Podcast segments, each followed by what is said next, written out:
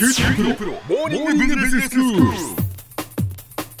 今日の講師は九州大学ビジネススクールでビジネス統計がご専門の寺崎真一郎先生です。よろしくお願いします。よろしくお願いします。先生今日はどういうお話でしょうか？前回の放送ではサンプリングの3として無作為抽出法について説明をしたかと思います。はい。無作為抽出法というのは調査対象全体つまりまあ母集団ですね。からまあランダムにサンプルを抽出するという方法でしたよえねえで、まあ、無作為抽出法は、まあ、作為抽出法に比べて、まあ、費用も時間もかかってしまうとできれば、まあ、作為抽出法を用いた、まあ、事前調査を済ませてから無作為抽出法による調査をできれば、まあ、理想的と、まあ、そういう流れが、まあ、一応おすすめだということをお話ししたかと思います。はいでまあ、いずれにしてもサンプリングを使う場合というのは調査対象全体からデータを取ることができない時ですよね。うんでまあ、サンプリングがうまくいけばそのデータに基づいて調査対象全体を推論できるというわけなんですね。はいはいでまあ、今回のテーマとしてはデータの収集ということで実際にデータを収集するというやり方をご紹介したいと思います。はいでまあ、うまくサンプルをまあ抽出選ぶことができれば、うん。まあ、次のステップはそこからデータを収集するということになりますよね。そうですね。まあだからある集団があってその中からその何人かをこうランダムに選ぶとかそうですね。いうことですよね。その選んでその後そこから今度はデータを収集っていうことになるってことですよね。そうですね、はいはい。ただまあデータ集めるって言っても、うん。まあ、調査の目的とか質問数とか予算とか実施期間なんかまあ踏まえる必要がありますよね。はい当たり前ですけど何を調べたいのか、まあ、回答者に負担にならないような質問数となっているのか、ん予算はどれほど必要かといったことを、まあ、あらかじめ整理しておくというのがまあ基本ですね。はいではあのどういうふうにデータを集めるかというので、まあ、まず電話法というのを紹介したいと思います。電話法はいまあ、電話法そのまんまなんですけどもインタビューする人が回答者に電話をするんですね。うんで、まあ、準備した質問紙に基づいて回答を得るという方法になります。はいまあ、特徴としては比較的低価格で大量のデータを集めることができるということですね。うん、結構電話ってあの世論調査なんかはええ電話世論調査でってニュースにもなったりしますけど、いや結構ね多いですね意外とね。ですよね。ええただまあ多くの質問をまあ投げかけたりですね複雑な質問をするというのは電話では難しいというデメリットももちろんあると。はい。またあの回答してもらえない場合というのも多くて、まあ、結構大変だったりもするんですよね。まあそうでしょうね。うんいきなり電話がかかってきて。ね、わからないじゃないですか、ここそうなんですよ答えるっていうのがね、ええなんかついつい断ってしまったりとかしそうな気がします。そうなんですね自分がかかってきたっていうことを考えるとね。うん、知らない人から電話かかってくるというのは、まあ、どうしても警戒してしまうと。ええ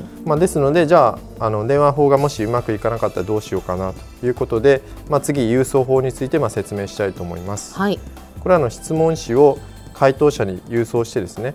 で回答を記入してもらって返送してもらうという方法なんです。うん。でこれはあの時間をかけて、えー回答してもらえるので質問項目が多い時なんかにも適しているというふうに言われてます。ええまあ、それにはあのインタビューする人が目の前にいないので、まあ、正直な答えをえー記入してもらいやすいというメリットもあるんですね。うん。やっぱり目の前にインタビューする人いたらあこういうふうに答えなきゃダメなのかなとか、はいはい、はい。この答えはおかしいんじゃないかなといろいろ考えちゃうじゃないですか。そうですね。ですのでこれだとまあある程度そういうプレッシャーがないので、まあ、正直に答えてもらえるということが多いというふうに言われてますうね。ん。まあ、ただ返送しない人も多いんですよね。うん。で、まあ、回収率が低いということですね。で、まあ、質問の内容が間違って捉えられてしまうというリスクもあるわけです。うん。で、まあ、面接法であれば、まあ、このようなリスクはまあ防げそうですよね。直接インタビューするわけなんでね。面接法ってそういうことなんですねやっぱり面と向かって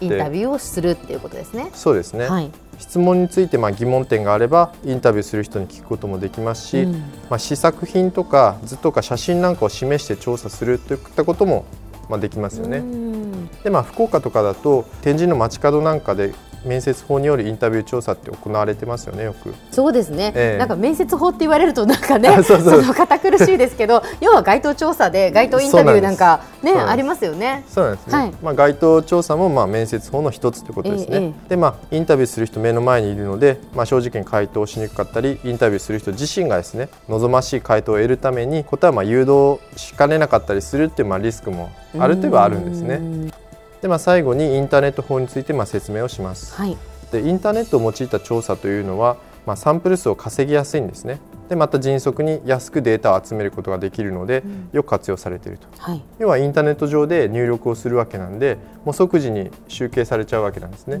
なんかすごく早いし、まあ、早いってことはまあ安く済むってことですね。手間もかかんないんで。自分自身もあのインターネット調査というのは頻繁にやってるんですね。とても便利な方法だと思いますただ匿名性が高いので、まあ、いい加減に回答する人もいるっていうことですね中には。うん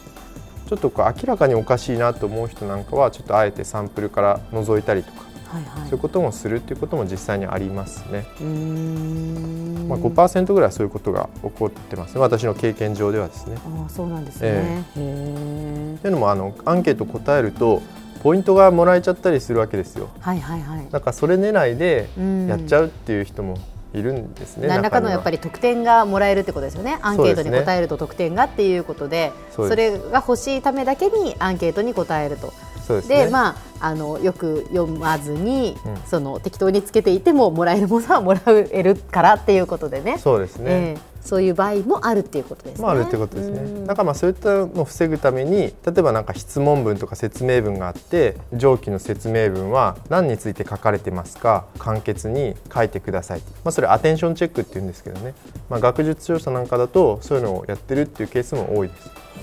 そうすると若干こうあちゃんと答えなきゃまずいのかもしれないっていう、ね気持ちになる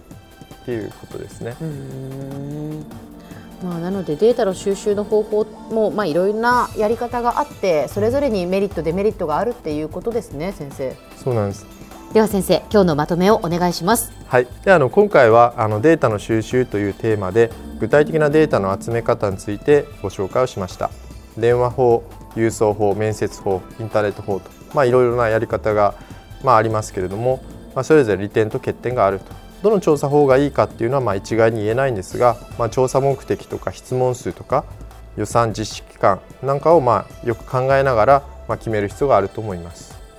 でまあ、ヒントとしては過去の似たような調査で使われた方法を真似してみるというのも一つのやり方ですね。うんでまあ真似しているうちに、まあ、自分なりのやり方知見というのが生まれてくると思います。今日の講師は九州大学ビジネススクールでビジネス統計がご専門の寺崎真一郎先生でしたどうもありがとうございましたありがとうございました。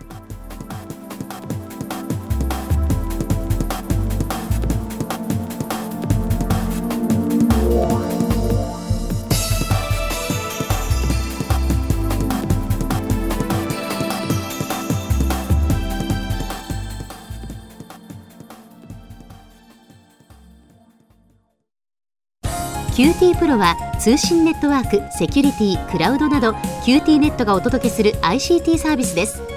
九州中に展開した光ファイバー網を基盤に一番身近なビジネスパートナーとして九州の企業自治体の皆様をサポートします。詳しくは QT プロで検索を。